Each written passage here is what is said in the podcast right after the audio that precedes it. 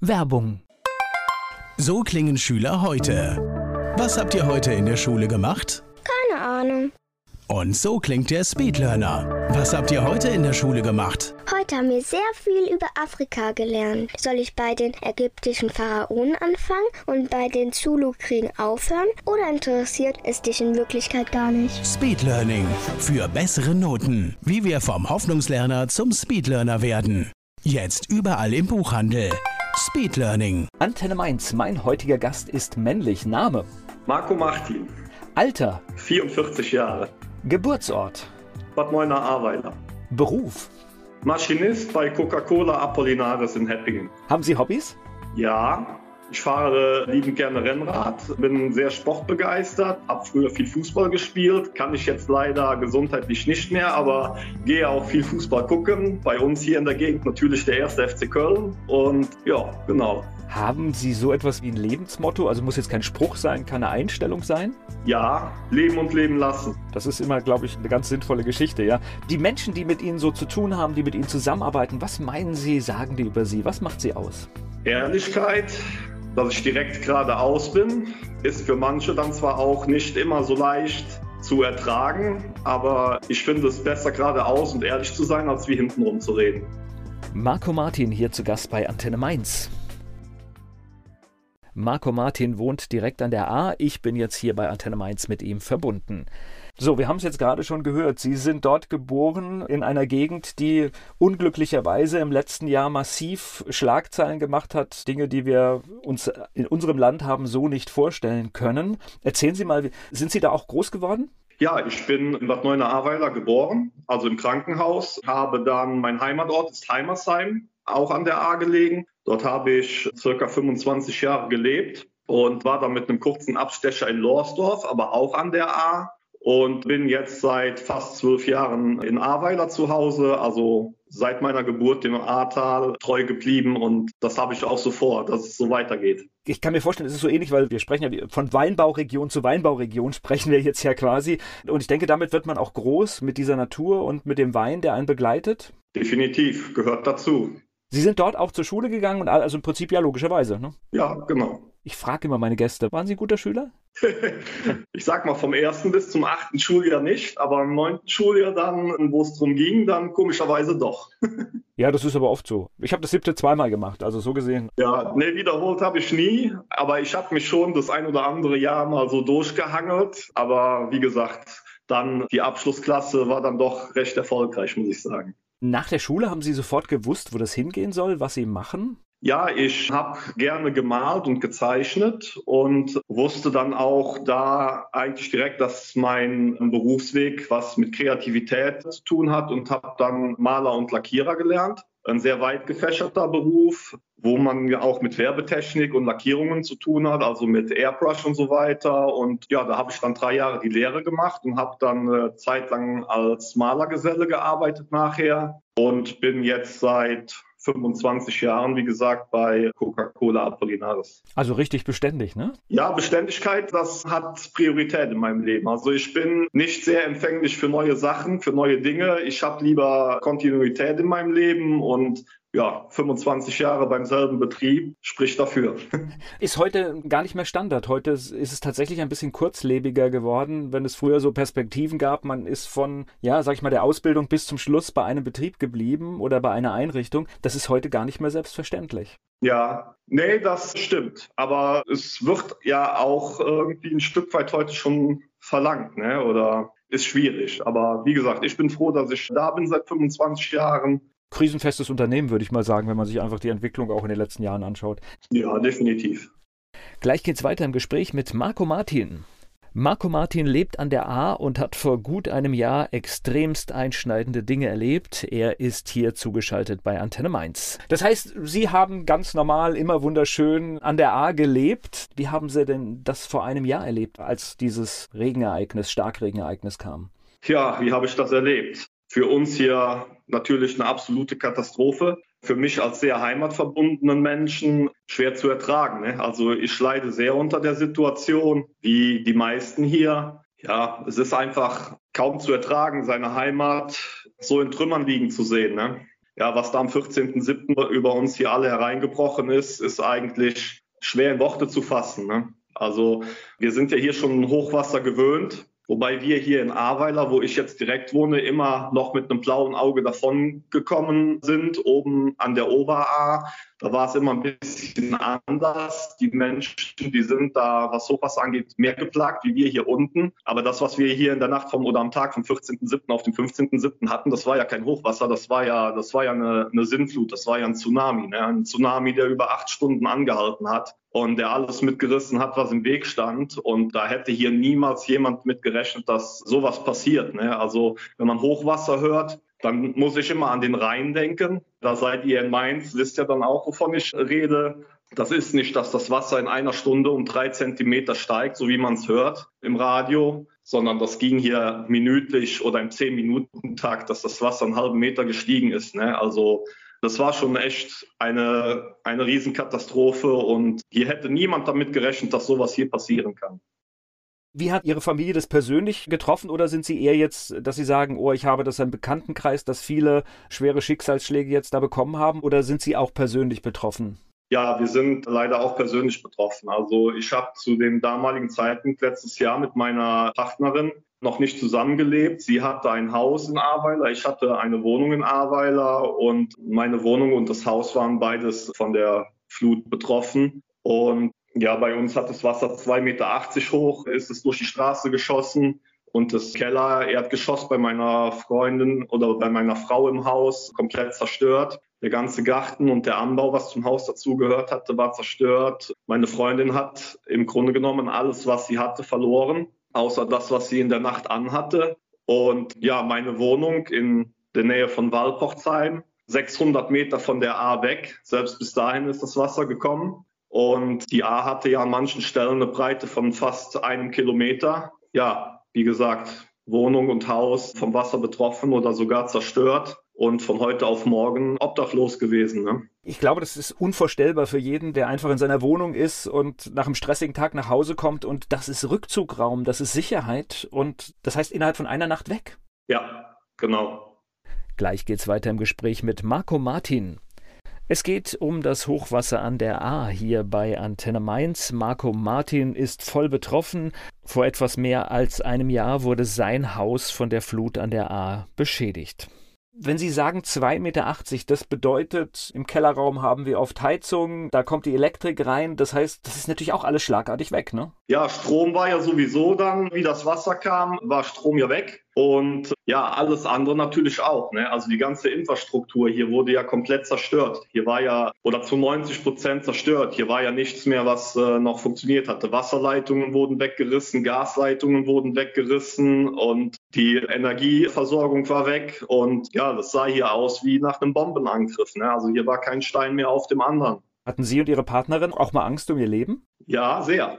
Okay. Also wir sind ja in dieser Nacht, als das Wasser kam, getrennt worden, meine Partnerin und ich. Meine Partnerin hat drei Kinder aus einer Beziehung vorher. Ich habe zwei Kinder aus einer Beziehung vorher. Wobei ich sagen muss, dass meine Kinder in dieser Nacht sicher waren. Die waren Gott sei Dank mit ihrem Haus in Lorsdorf nicht betroffen. Aber die Kinder von meiner Frau, die waren im Haus. Und meine Frau hat dann, als das Wasser kam, ihr Auto weggefahren und wir haben gedacht, ja gut, der Keller läuft voll, da haben wir ehrlich gesagt mit gerechnet, haben aber nicht gedacht oder hat ja keiner mit gerechnet, dass es solche Ausmaße annimmt. Und sie hat gesagt, sie fährt das Auto weg, sicher ist sicher und wir sehen uns in einer Viertelstunde sehen wir uns wieder. Da sind wir von ausgegangen. So, und dann hatte meine Frau dann das Auto weggefahren und dann kam aber das Wasser, wie gesagt, so rasend schnell. Und ja, sie hatte gar keine Möglichkeit mehr zurückzukommen, da wo sie das Auto geparkt hat. Und ich war halt mit ihren Kindern alleine. Und da das Haus, was sie hatte, ein Altbau war, hatte ich halt Angst, dass der Keller unterspült wird und dass das Haus diesen Wassermassen nicht standhält. Und dann bin ich mit den Kindern von meiner Frau geflüchtet aus dem Haus. Ja, wir waren circa 10 Minuten, 15 Minuten waren wir in Ahrweiler unterwegs, wortwörtlich auf der Flucht vor dem Wasser. Und wie gesagt, das Wasser ist in 10 Minuten einen halben Meter gestiegen. Wir sind rausgegangen, da war das Wasser an meinen Schienbeinen und zehn Minuten später stand ich schon bis zum Bauchnabel im Wasser und ich hatte ein neunjähriges, sogar ein damals achtjähriges Kind an meiner Hand und die hat das Wasser schon bis zum Hals stehen. Ne? Ja, und dann sind wir halt durch Halb Ahrweiler geflüchtet Und dann waren wir in Ahrweiler auf der Schützenstraße und wir wollten halt über diese Schützenstraße drüber kommen, weil dann wären wir relativ sicher gewesen, dann wäre es nicht mehr weit bis in die Weinberge gewesen in Ahrweiler. Und das haben wir leider nicht geschafft. Auf dem halben Weg in der Schützenstraße wurde mir dann die zweite Tochter von meiner Partnerin, die ich an der Hand hatte, rechts, sie wurde mir aus der Hand gerissen, wurde vom Wasser weggerissen. Und dann habe ich sie noch zwei oder dreimal um Hilfe schreien gehört. Und das ging alles so rasend schnell. Und dann konnte ich sie nicht mehr sehen, sie nicht mehr hören. Und dann war sie weg. Ne? Und dann sind wir in einem Haus, was hinter uns war, sind wir praktisch aufgenommen worden. Ich habe geklopft, ob sie uns reinlassen können, weil ich wusste, ab diesem Zeitpunkt, es geht nur noch ums Überleben, ums nackte Überleben, um nichts anderes mehr. Ne? Und ich war natürlich total geschockt über die Situation mit der Tochter, die mir aus der Hand gerissen wurde. Und ja, dann wurden wir in diesem Haus, wurden wir aufgenommen. Da haben wir dann auch die ganze Nacht bis circa 11 Uhr, halb zwölf morgens verbracht. Und ich wusste aber die ganze Zeit nicht, was aus der Tochter geworden ist. Ich bin erstmal davon ausgegangen, dass sie ertrunken ist. Ne? Musste ich von ausgehen. Und ich wusste nicht, was aus meiner Freundin geworden ist, ob sie das Auto parken konnte oder ob sie mit dem Auto mitgerissen wurde von der Flut. Und ja, ich habe also die halbe Nacht nicht gewusst, was aus meiner Partnerin und was aus der Tochter geworden ist. Ne? Und das waren schon sehr, sehr schreckliche Erlebnisse, die ich keinem Menschen wünsche. Ich glaube, es gibt nicht viel Schlimmeres als das Gefühl, ich bin jetzt hier für den Tod eines Kindes verantwortlich. Ja, die ersten paar Stunden bin ich auch davon ausgegangen, ja. Also ich kann mir jetzt diese seelische Belastung, ich, ich glaube, es kann sich keiner vorstellen, was da auf jemanden lastet, der das nicht erlebt hat. Es ist gut ausgegangen, ne? Ja, es ist Gott sei Dank, es ist gut ausgegangen, aber das habe ich, wie gesagt, erst ein paar Stunden später dann erfahren. Also es war ja alles zusammengebrochen. Es ging ja kein Anruf mehr raus, keine Nachrichten gingen mehr raus, Handynetz war ja auch komplett zusammengebrochen und kein Licht, kein Strom, gar nichts mehr. Wir haben uns dann mit Kerzen da über Wasser gehalten und dann um halb fünf morgens, ich hatte das Handy von der mittleren Tochter, die mir aus der Hand gerissen wurde, hatte ich in meiner Hosentasche gehabt. Das war also die einzigste Verbindung. Das war aber ein, iPhone und ich habe von iPhone oder Apple überhaupt gar keine Ahnung. Ich wusste gar nicht, wie man damit umgeht, weil ich halt nur Android gewohnt bin und ja, ich hatte auch nur noch 8% Akku auf dem Handy und musste halt Akku sparen und habe deswegen ab und zu mal versucht zu telefonieren, aber wie gesagt, es ging halt nichts raus. Und dann um halb fünf morgens, ich denke mal, dann war dann wieder Netz da, klingelte auf einmal das Telefon und dann war der Vater von der Tochter, Hanna heißt sie, war dann am Telefon und hat mir dann Bescheid gesagt, dass sie es Gott sei Dank überlebt hat. Also sie wurde dann mit der Strömung mitgerissen auf der Schützenstraße und ich wusste dann zu dem damaligen Zeitpunkt noch nicht, wer es war. Aber auf der anderen Straßenseite hat sie dann irgendjemand reflexartig, der da genau in dieser Sekunde stand, wo sie da vorbeigetrieben wurde, hat sie am Arm gepackt und rausgezogen und ähm, hat ihr also das Leben gerettet und hat sie dann nachher noch zu ihrem Vater nach Aweiler gebracht. Ja, und dieser Anruf, der kam dann um, um halb fünf. Und ja, von dem Zeitpunkt an, wo wir dann halt in dieses Haus geflüchtet sind, bis halb fünf, das waren dann fünf Stunden. Und wie gesagt, ich wusste dann halt fünf Stunden nicht, was aus ihr geworden ist. Ich bin halt fünf Stunden davon ausgegangen, dass sie ertrunken ist. Ne? Und habe mir natürlich dementsprechend Vorwürfe gemacht. Und ich glaube, hätte jeder gemacht, ja, hätte jeder gemacht. Das ist natürlich. Aber was für ein Glück, wenn man diese Bilder gesehen hat, dass äh, überhaupt jemand diese Chance ergreifen konnte. Weil wir haben ja gesehen, da sind Autos weg, da sind Container weg das ist ja ist eine solche Gewalt. Ja, das stimmt. Also ich hätte niemals gedacht, also man sieht ja immer so Dokumentationen im Fernsehen oder so, wo man halt so Bilder sieht. Wenn es einen nicht betrifft, dann ist es weit weg. Ne? Man nimmt es halt wahr, aber wenn es einen selber nicht betrifft, man registriert es halt, aber man denkt sich nicht, was da gerade passiert, was die Menschen, die davon betroffen sind, was sie mitmachen. Aber wenn man es am eigenen Leib spürt, und ich kann Ihnen sagen, Wasser hat eine Kraft, das ist unvorstellbar. Egal, und wenn es nur schon 30 Zentimeter sind, dann müssten sie schon aufpassen, dass ihnen nicht die Beine weggerissen werden. Ne? Und wie gesagt, wir hatten auf der Schützenstraße in Aweiler 2,80 Meter hoch das Wasser stehen. Und das Wasser, das ist da durchgeschossen, das ist unbeschreiblich, das können Sie sich gar nicht vorstellen. Ich habe heute noch das Geräusch von diesem tosenden Wasser im Ohr. Und ja, dass auf der anderen Seite jemand stand und sie dann trotz dieser Urgewalt, dieser Naturgewalt da aus dem Wasser rausziehen konnte. Ich weiß nicht, wie viele Schutzengel da unterwegs waren. Zum Glück waren da viele unterwegs, ja. Gleich geht's weiter im Gespräch mit Marco Martin. Wir sprechen über das Hochwasser, die Flut an der Ahr. Marco Martin ist mir zugeschaltet, er ist davon betroffen. Er ist mein Gast hier bei Antenne Mainz. Jetzt passiert das und ich glaube, es dauert lange, bis man dann wieder zur Ruhe kommt, aber es kommt ja irgendwann mal der Moment, das Wasser ist weg, man steht vor diesen Trümmern. Was denkt man, wenn man da durch die Überreste seines Hauses geht? Nicht viel. Also ich denke also viele Sachen, da sind die persönlichen Erinnerungen, das sind wertvolle Dinge, die man vielleicht von Menschen, die schon gar nicht mehr da sind, hatte. Das sind Bilder. Im Prinzip das ganze Leben, ja. Ja, so ist es mir ergangen in der Wohnung. Also wir sind dann um, wie gesagt, um 11, 12 sind wir dann wieder raus, wie das Wasser zum größten Teil weg war. War es noch nicht ganz, aber es war dann nicht mehr so gefährlich. Dann sind wir wieder raus und dann sind wir zu dem Haus von meiner Frau gegangen.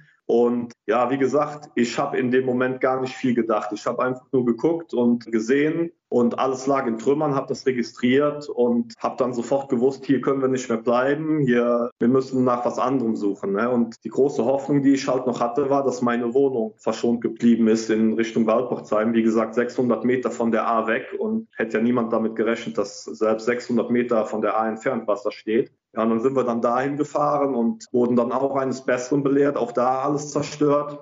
Ja, und wie gesagt, dann waren wir dann halt von heute auf morgen obdachlos und dann haben wir eigentlich am selben Tag noch angefangen zu machen, ne, wie Roboter, einfach zu funktionieren, gar nicht groß nachgedacht. Fenster auf, Türen auf, sämtliche Möbel rausgeschmissen, Couch, Küche, alles rausgeschmissen, aber das sind materielle Dinge, ne? Das, das kann man alles wieder ersetzen. Und dann kam halt der Zeitpunkt, wo ich meinen Wohnzimmerschrank dann aufgemacht habe. Und wie Sie schon richtig sagten, ne, ich hatte einen großen Schuhkarton und in diesem Schuhkarton war alles drin, was, was ich mein Leben lang gesammelt hatte, wo schöne Erinnerungen dran äh, hingen. Es über 400 Eintrittskarten vom ersten FC Köln. Ich hätte zu jeder Eintrittskarte hätte ich eine Geschichte erzählen können, wie ich mit meinen Freunden nach Köln gefahren bin oder auch Auswärtsfahrten oder Konzerte, die ich besucht habe oder Bilder von mir in der Kindheit, die es nicht mehr gibt. Die bekommt man auch nicht mehr wieder, ne? die meine Eltern mir gegeben haben und Bilder von meinen Kindern. Und ist alles weg. Und das, das hat sehr weh getan. Das hat wirklich sehr, sehr weh getan.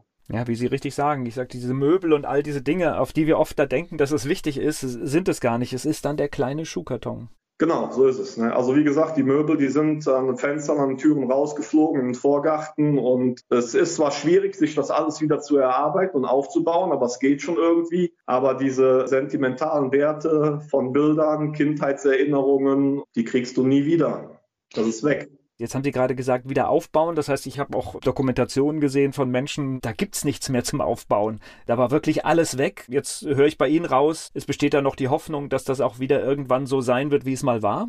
Also ich persönlich und meine Frau, wir haben ganz großes Glück gehabt. Wir sind jetzt seit drei Monaten circa hier in Ahrweiler wieder in einem trockenen Haus und konnten auch dementsprechend die Familie wieder zusammenführen, weil die ganze Familie war halt nach dieser Katastrophe in alle Himmelsrichtungen verstreut wie gesagt, fünf Kinder und wir konnten die Kinder halt nicht zu uns nehmen. Ja. Und dann waren äh, einige bei Opa und Oma, andere waren beim, beim Vater und bei der Mutter. Und ja, meine Partnerin und ich, wir haben uns halt darum gekümmert, dass das Haus, was, ich hasse diesen Begriff, aber den hört man hier leider immer wieder, abgesoffen war, dass wir das wieder in die Reihe kriegen und meine Wohnung. Und ja, das war ein sehr, sehr kräftezehrend, diese Zeit. Aber das haben wir geschafft und ja, wir sind jetzt einer von wenigen, die sagen können, dass wir schon mit dem Wiederaufbau so weit sind, dass es uns gut geht. Ne?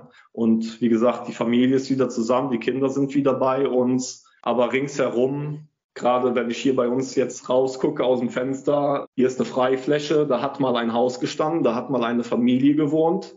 Das Haus ist komplett weg, das ist nicht mehr da. Ich weiß nicht, wo die Familie hin ist. Ja, so hast du halt unendlich viele Schicksale von Menschen hier, die sind heute noch ihre Häuser am Entkernen. Die sind noch nicht mal im Wiederaufbau. Die sind noch am Entkernen ne? und am Trocknen. Ja, das wird noch Jahre dauern hier. Das ist unvorstellbar. Das, das, kann man sich gar nicht vorstellen. Naja, wer, wer einmal einen Wasserschaden in seinem Gebäude hatte, weiß, welchen Schaden Wasser anrichtet. Und wenn es dann auch noch ein paar Stunden drin steht, ist es oft ein Totalschaden. Also das geht sehr, sehr schnell. Und da kam jetzt noch die Kraft des Wassers, des fließenden Wassers hinzu.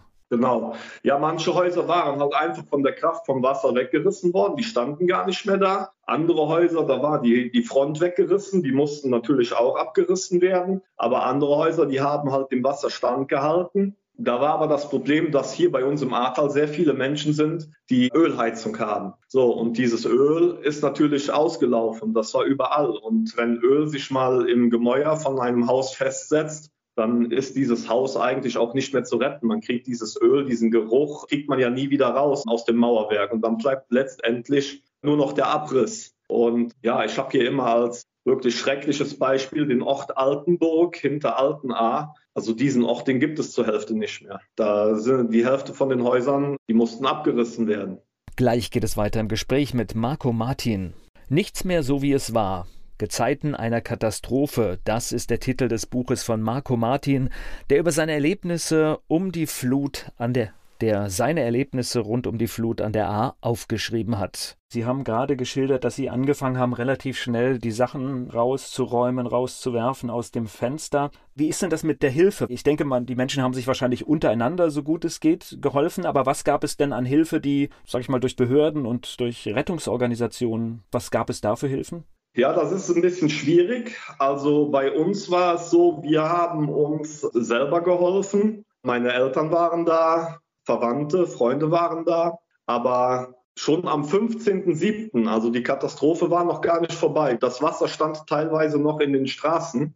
Da kamen schon freiwillige Helfer zu uns ins Tal. Und das ist eine Geschichte, da kriege ich immer wieder Gänsehaut, selbst jetzt. Das ist eine Geschichte, die ist so un unbeschreiblich. Diese Solidarität, die hier stattgefunden hat von freiwilligen Helfern, die hier hingekommen sind, einfach so, weil sie gehört haben, dass hier was ganz, ganz Schlimmes passiert ist. Aber auch Helfer, die Aufrufe von anderen Helfern über Facebook oder Instagram gefolgt sind und hier hingekommen sind. Das war so etwas Unbeschreibliches. Die, hier waren Zehntausende von Helfern waren hier, die uns hier wirklich aus dem Schlamm gezogen haben, wortwörtlich. Und ohne diese freiwilligen Helfer wäre in den ersten paar Tagen hier nicht viel gelaufen. Also ich muss sagen, offizielle Hilfe haben wir an dem Ort, wo wir waren, zwischen Ahrweiler und Walporzheim, keine gesehen. Also ich habe das erste Mal THW und Bundeswehr an Tag fünf nach der Katastrophe gesehen. Viele andere sagen, und das stimmt auch, das ist mittlerweile belegt, dass THW und Bundeswehr auch schon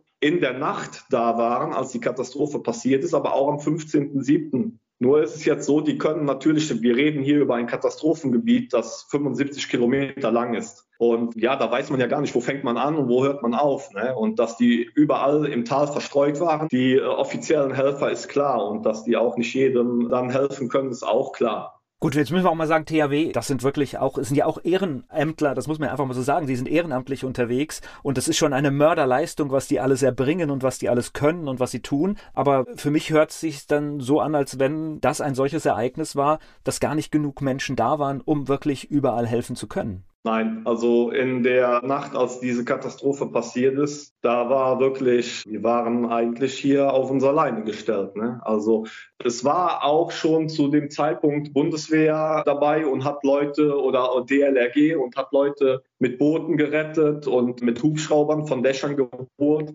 Aber das hat natürlich bei dem Ausmaß dieser Katastrophe, und es war ja nur wirklich jeder Ort an der A betroffen, es wurde ja kein Ort verschont. Eine Katastrophe in dieser Größenordnung hat es ja auch noch nie gegeben. Und ja, da war natürlich alles, ging drunter und drüber. Und die Menschen, die hier waren und geholfen haben, die haben ihr Bestes gegeben, die haben ihr eigenes Leben riskiert, um andere Menschen zu retten.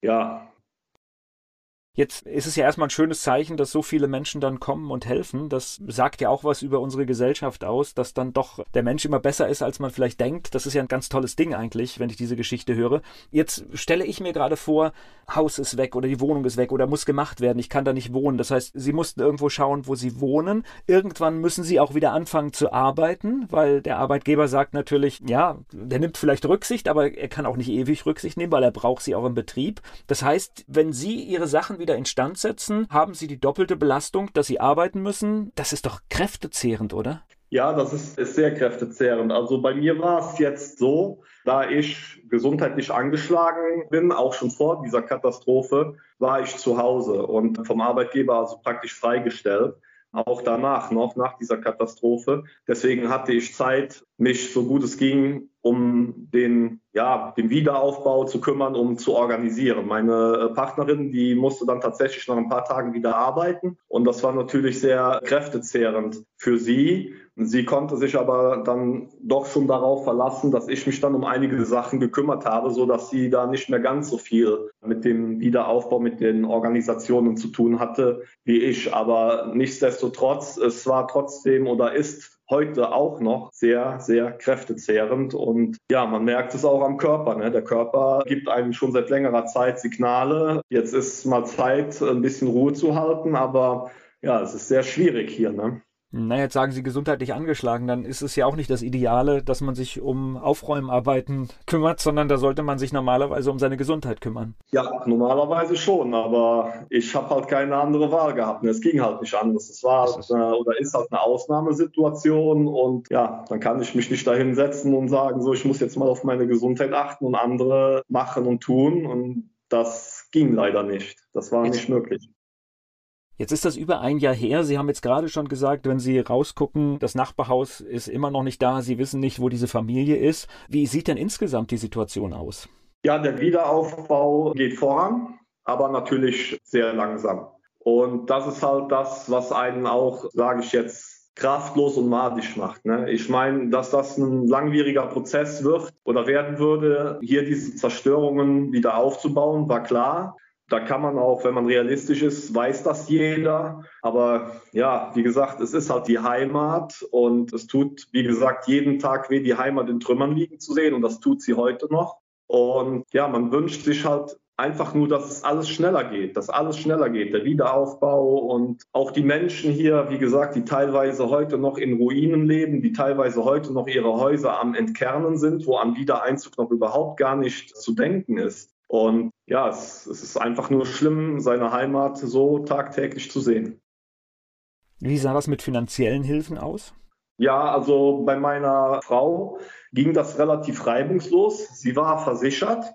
Sie hat auch das Geld von der Versicherung relativ zeitnah wiederbekommen, sodass wir da ein bisschen finanziellen Rückhalt hatten, um wieder arbeiten zu können mit dem Geld. Bei mir hat sich das Ganze ein bisschen schwieriger gestaltet, weil ich halt nicht versichert war. Und dann kam halt die ISB-Bank ins Spiel, wo man, wo nicht Versicherte halt das Geld vom Land Rheinland-Pfalz beantragen konnten. Das waren in meinem Fall 13.000 Euro. Und ich hatte einen Schaden von fast 50.000 Euro gehabt. Und ja, allein dieser Antrag, diesen Antrag zu stellen, zu bearbeiten, ist für mich als Computer kundigen Menschen schon sehr schwierig gewesen. Also ich habe diesen Antrag dreimal gestellt, dreimal hat es nicht geklappt. Und beim vierten Mal hat mir dann eine sehr nette Frau aus dem Nachbarort, die in einem Infopoint hier arbeitet. Diese Infopoints sind dafür da, um die Betroffenen hier zu unterstützen bei dieser Antragsstellung. Und die hat mir dann geholfen. Und das ging dann auch relativ zügig, dass dieser Antrag dann genehmigt wurde und ich dann diese 13.000 Euro ausbezahlt bekommen habe. Aber dieses ganze Prozedere hat sich über acht Monate hingezogen. Und jetzt haben wir aber noch sehr viele Menschen hier, die gar nicht wissen, wie man so einen Antrag stellt, die auch noch gar keine Hilfe in Anspruch genommen haben, obwohl sie sie dringend brauchen. Und dann haben wir natürlich auch sehr viele ältere Menschen hier,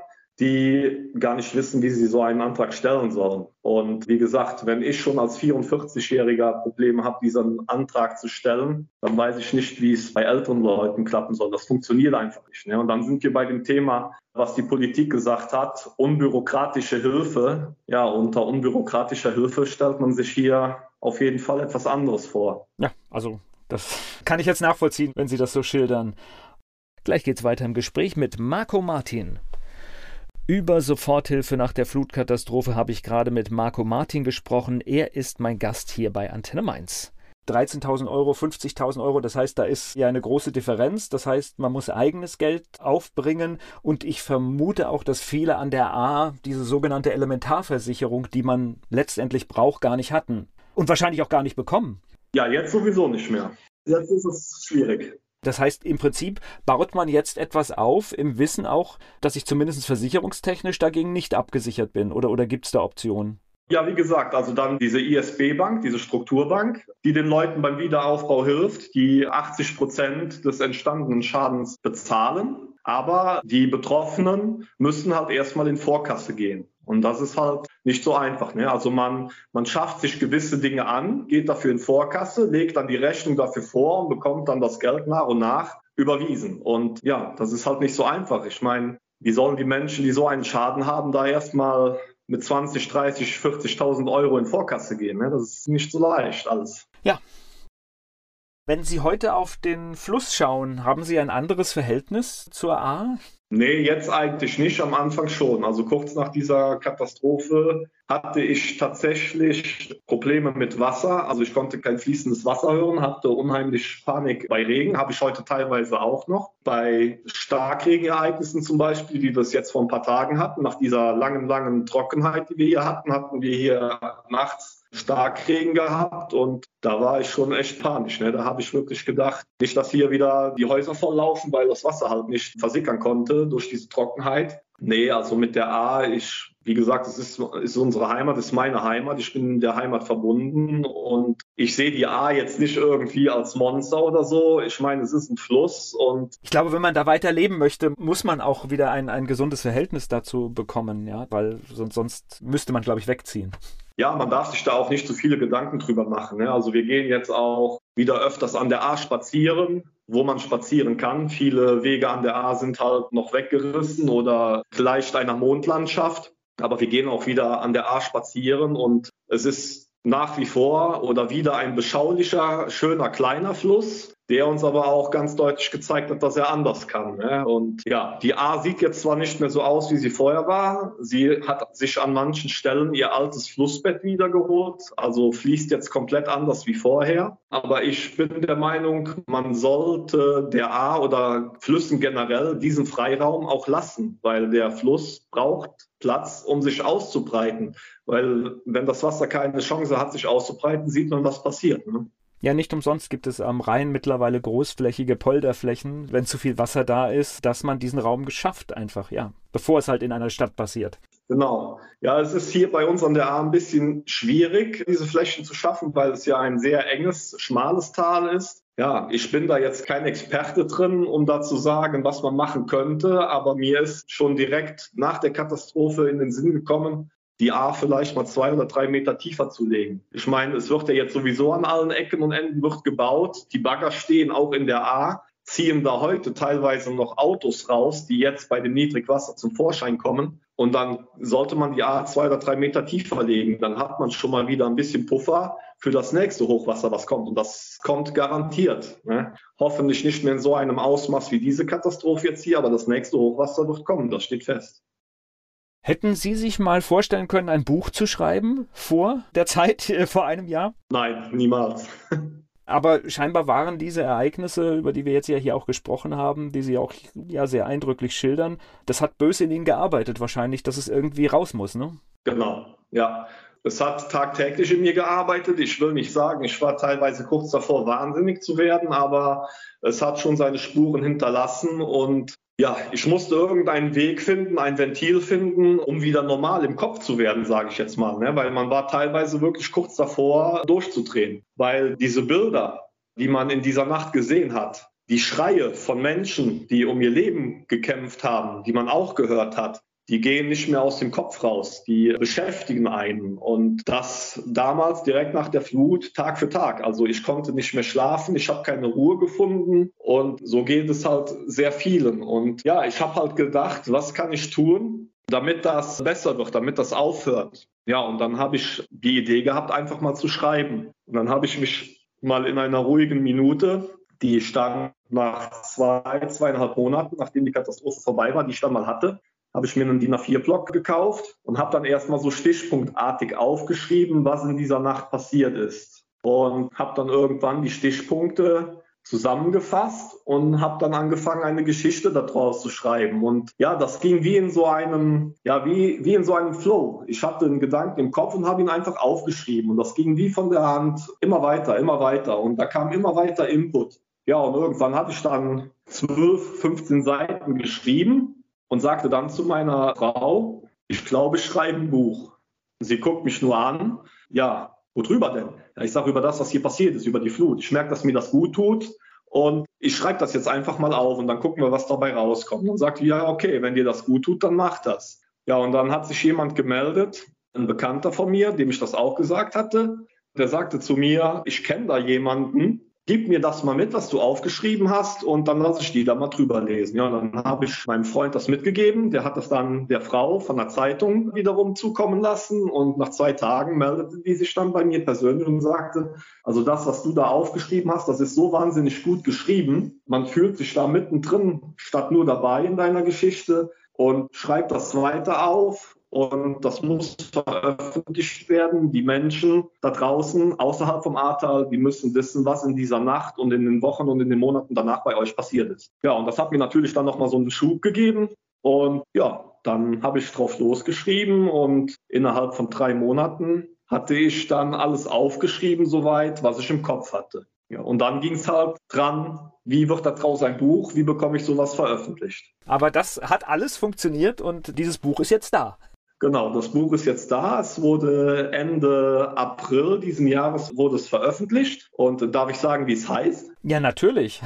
ja, das Buch heißt Nichts mehr so, wie es war und war am Ende mit einem kleinen W und dann natürlich AHR, also den Fluss A eingearbeitet. Und ja, dieses Buch beschreibt halt vier Wochen vor dieser Katastrophe fange ich schon an, weil ich denke, dass diese Zeit vor der Katastrophe, wo wir auch schon ungewöhnlich viel Regen hatten, 2021, dass die auch eine große Rolle gespielt hat, dass es überhaupt zu dieser verheerenden Katastrophe kommen konnte. Und wie gesagt, vier Wochen vor der Flut fängt dieses Buch an und geht dann bis Mitte Dezember 2021. Und ja, in diesem Buch ist halt alles verarbeitet, was ich so erlebt habe. Also die Geschichte, die ich euch schon erzählt habe jetzt gerade über diese Solidarität der Zehntausenden von Helfern, die hier waren, dass in der Nacht nicht gewarnt wurde, die Menschen nicht gewarnt wurden, was da auf uns zukommt, das ja doch wirklich Versagen der Politik und alles, was die Geschichte so mit sich bringt, ist in diesem Buch verarbeitet. Gleich geht's weiter im Gespräch mit Marco Martin. Nichts mehr so, wie es war. Marco Martin hat dieses Buch geschrieben und seine ganz persönliche Geschichte über die Katastrophe an der A aufgeschrieben. Das mit dem Warnen, das habe ich mir auch für den Ende des Gespräches aufgehoben, weil das ist jetzt, ich sag mal, Dinge, die passiert sind, kann man dann irgendwann auch nicht mehr ändern. Und dass dort Defizite waren, glaube ich, ist ja eindeutig, weil normalerweise, also dass jetzt Häuser zerstört werden, ist eine Sache, aber dass da noch Menschen drin sind, das darf, glaube ich, eigentlich bei uns nicht passieren. Dafür müssten wir gute Warnketten haben. Und wenn man einfach jetzt im Nachhinein so schaut, ab wann die Warnungen da waren, hätte es vermutlich gereicht, alle Menschen dort sicher rauszuholen. Definitiv, da gebe ich Ihnen absolut recht. Wie Sie sagten, also die Katastrophe wäre nicht zu verhindern gewesen. Die wäre gekommen, die Häuser wären abgesoffen, teilweise weggerissen und da hätte man nichts dran machen können, aber man hätte Menschenleben retten können. Auf jeden Fall, wenn man früh genug gewarnt hätte. Und wenn man diese ganze Geschichte verfolgt, wie das losging, das fing ja, ja gegen zwei Uhr mittags, fing diese Katastrophe ja an an der Oberaar. Und da kamen ja schon Bilder aus Schuld, was da eigentlich auf uns zurollt. Und es wurden ja auch Warnungen wurden ja ausgegeben, ja, was ja mittlerweile bestätigt ist an die Kreisverwaltung und äh, so weiter, an die Leute, die dafür zuständig sind, an den Katastrophenschutz. Und ja, es wurde einfach nicht gewarnt. Und bei uns hier in Ahrweiler wurde gewarnt, wo es eigentlich schon zu spät war. Also es fing um 12 oder um 2 Uhr mittags fing es in Schuld an und hat sich dann durchs ganze Tal gewälzt und um 23.41 Uhr, ich weiß es ganz genau, kam in Ahrweiler das Wasser. Das heißt, man hat über zehn Stunden Zeit gehabt, die Menschen, zumindest hier unten an der A, zu warnen und zu evakuieren. Und man hat es nicht getan. Es wurde nicht getan. Die Feuerwehr ist zwar durch die Straßen gefahren, hat gesagt, 50 Meter rechts und links von der A bringen Sie Ihre Autos in Sicherheit, ja, Ihre Autos in Sicherheit. Das war es aber auch. Und das soll kein Vorwurf an die Feuerwehr sein. Die wussten selber nicht, was da auf uns zurollt. Ne? Aber ja, die Leute, die dafür zuständig waren, ich weiß nicht, ob sie das nicht sehen wollten oder was da dahinter steckt. Es wurde auf jeden Fall nicht gewarnt. Und die 134 Toten, die wir hier zu beklagen haben, die hätte es definitiv nicht geben müssen. Wie ist denn die Situation heute? Merken Sie, ob sich da was verändert hat? Wenn das heute passieren würde, gäbe es eine Meldekette, die funktioniert? Gute Frage. Also ich habe das Gefühl, im Moment ist man mehr damit beschäftigt, dass sich gewisse Leute hier selbst von ihrer Schuld, die sie in dieser Nacht haben, freisprechen. Da wird mehr Kraft investiert als wie zu gucken, dass so eine Katastrophe in diesem Ausmaß mit so vielen Todesopfern nicht mehr passieren kann. Also ist mein Eindruck. Kann sein, dass ich mich da täusche, aber das ist der Eindruck, den ich habe, dass im Moment mehr Kraft darin verwendet wird, wer hat in dieser Nacht versagt, wen trifft da Schuld und wen nicht als sich auf andere Dinge zu konzentrieren, die wichtiger sind, wie zum Beispiel den Menschen hier zu helfen beim Wiederaufbau oder halt zu gucken, dass bei der nächsten Flut, die kommt, die Menschen früh genug gewarnt werden, ist mein Eindruck. Es ist natürlich immer ein bisschen schwierig mit dieser Schuldfrage und die wird mit Sicherheit auch auf verschiedenen Wegen versucht zu klären. Und ich denke, all die Menschen, die vielleicht irgendetwas versäumt haben, werden mit dieser Schuld leben müssen. Ist vielleicht auch eine der größten Strafen. Da können wir leider nicht reingucken. Aber tatsächlich äh, fände ich es bitter, wenn wir versäumen, daraus Lehren zu ziehen. Es ist so dramatisch und es hat so viele Menschenleben gekostet und dann sollte zumindest für die Zukunft gewährleistet sein, dass wir Lehren daraus gezogen haben, dass sich das so nicht nicht wiederholt. Und das ist schade, wenn das in so einem Prozess untergeht. Ja, definitiv. Also wie gesagt, ich bin da in diesem Prozess, wie Sie schon sagten, jetzt nicht so drin, um das zu beurteilen zu können. Ich will mir da jetzt auch keine Meinung anmaßen, aber mein Eindruck ist halt, dass im Moment Energie für irgendwas verwendet wird, was nicht so notwendig ist. Da gibt es wichtigere Dinge, die wir hier zu tun haben. Wiederaufbau und halt zu gucken, dass so etwas nicht nochmal passiert. Genau, dass man aus sowas seine Lehren zieht. Wenn Sie so einen Wunsch hätten, was jetzt hier schnell passieren sollte bei Ihnen vor Ort, was wäre das für ein Wunsch?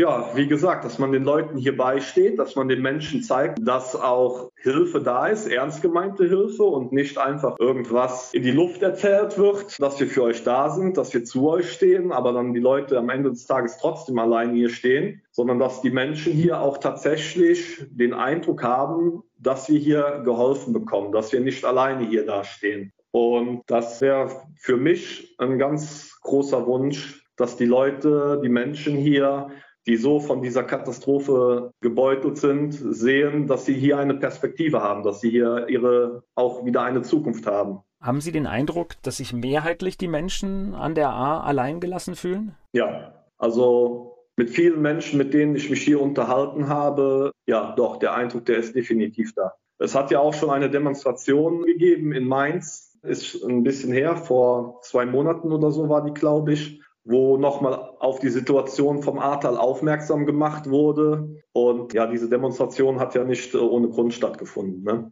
Also die Leute fühlen sich hier definitiv im Stich gelassen, alleine gelassen. Es wurden Versprechungen gemacht von obersten Politik, die bis heute nicht gehalten wurden. Und direkt nach der Flut am 15.07., ohne Namen zu nennen, hohe Politiker waren hier und haben hier Versprechungen gemacht. Und heute wissen wir, es war eigentlich mehr Wahlkampf, als wie den Menschen wirklich zu helfen. Ihr Buch, wie bekomme ich das? Ganz normal im Buchhandel? Genau, das Buch ist im Buchhandel zu bekommen. Man kann es über Amazon bestellen. Man kann es aber auch persönlich bei mir bestellen über Facebook, über den Facebook Messenger.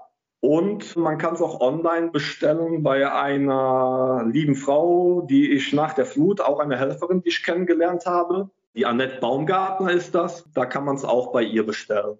Und da kann man die Geschichte, die wir heute ja hier gemeinsam im Gespräch dann, die Sie uns erzählt haben, dann auch nochmal im Detail nachlesen und vielleicht nochmal eine dramatische Vorstellung bekommen von dem, was da alles passiert ist im letzten Jahr. Ja, genau, definitiv. Also wie gesagt, in diesem Buch steht eigentlich alles drin und auch was ich so an Rückmeldungen von vielen Menschen bekomme, sehr, sehr gut geschrieben, als wäre man mit, mit dabei und sehr authentisch. Und was ich noch sagen will, also der Erlös, oder ein Teil des Erlöses von diesem Buch spende ich zum Wiederaufbau unserer Heimat. Also das Geld bleibt nicht bei mir. Ich muss natürlich die Unkosten, die ich durch dieses Buch habe, da ich einen Eigenverlag habe, also ich habe keinen Verlag, der bei mir im Rücken steht, der mich da unterstützt, gehe ich natürlich für jedes Buch in Vorkasse und dieses Geld muss ich natürlich wieder einnehmen, aber das, was übrig bleibt an den Einnahmen, spende ich zum Wiederaufbau. Ich danke Ihnen für den Einblick und ich hoffe, dass, ja, Normalität ist ein schwerer Begriff, weil ich glaube, so ein Ereignis ist lebensprägend und wird immer irgendwie eine Rolle spielen, aber dass es bestmöglich wieder ein Leben an der A möglich ist und dass Sie wieder gut zurückfinden ins Leben. Ja, vielen Dank. Wir, wir geben alle unser Bestes.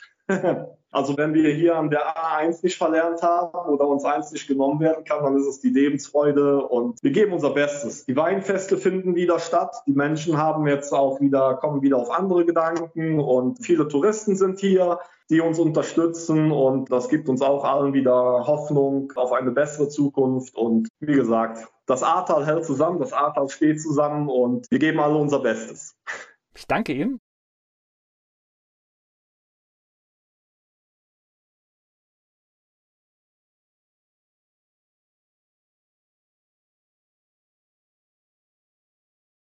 Werbung. So klingen Schüler heute. Was habt ihr heute in der Schule gemacht? Keine Ahnung. Und so klingt der Speedlearner. Was habt ihr heute in der Schule gemacht? Heute haben wir sehr viel über Afrika gelernt. Soll ich bei den ägyptischen Pharaonen anfangen und bei den Zulu-Kriegen aufhören? Oder interessiert es dich in Wirklichkeit gar nicht? Speedlearning. Für bessere Noten. Wie wir vom Hoffnungslerner zum Speedlearner werden. Jetzt überall im Buchhandel. Speed Learning.